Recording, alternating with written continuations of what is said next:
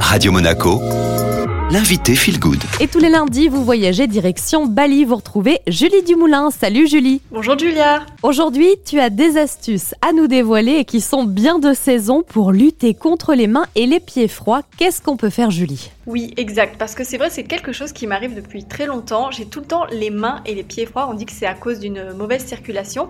Et donc, j'ai des petites astuces qui permettent de mieux faire circuler le sang et donc de retrouver cette espèce de chaleur de l'intérieur. Mes conseils principaux seraient de restaurer une meilleure circulation sanguine en général, donc de rester actif, de bien marcher, d'éviter de croiser les jambes, par exemple de couper euh, sa circulation. Je peux aussi conseiller de masser ses jambes avec de l'huile de sésame, pour faire circuler l'énergie. Et le soir, pourquoi pas se masser à partir de la plante des pieds et dormir avec des petites chaussettes en coton. Donc après le massage, l'exercice physique, qu'est-ce qu'on peut faire également euh, comme dernier recours contre les mains et les pieds? Froids, Julie Et enfin, une solution d'appoint, remplir deux bassines, une avec de l'eau très très froide et une avec de l'eau très très chaude et faire des bains alternés de mains et de pieds dans l'eau chaude et l'eau froide pour activer la circulation. C'est bien noté. Merci beaucoup Julie pour tous tes conseils comme chaque lundi. Avec plaisir. Si vous souhaitez profiter de la dernière astuce dévoilée par Julie, sachez qu'il va falloir plonger vos pieds et vos mains dans l'eau froide et l'eau chaude respectivement pendant une minute et répéter l'opération trois fois.